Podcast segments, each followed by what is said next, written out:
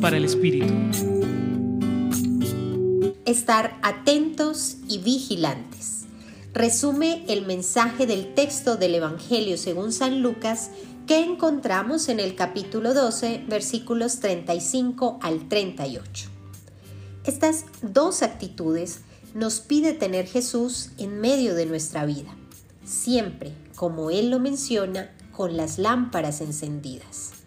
Así que en medio de las contradicciones de nuestra sociedad, no podemos quedarnos sentados y en una actitud pasiva.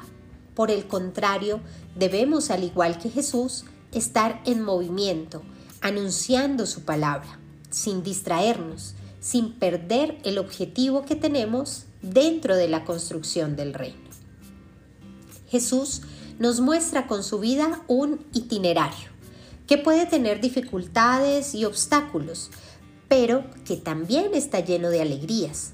Debemos estar atentos a esta enseñanza, a la revelación que se da en las cosas sencillas, en todo y en todos. Si nos distraemos, podremos pasar por alto algo que Él desea mostrarnos.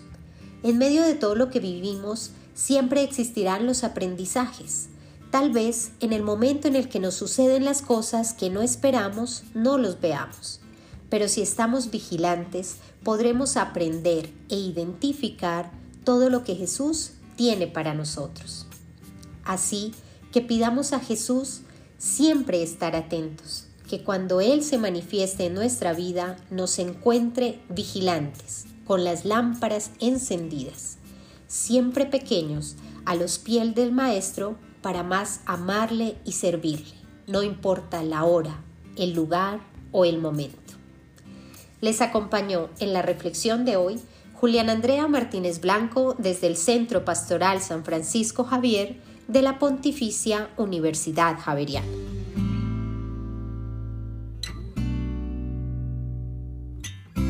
Escucha los bálsamos cada día entrando a la página web del Centro Pastoral y a javerianestereo.com.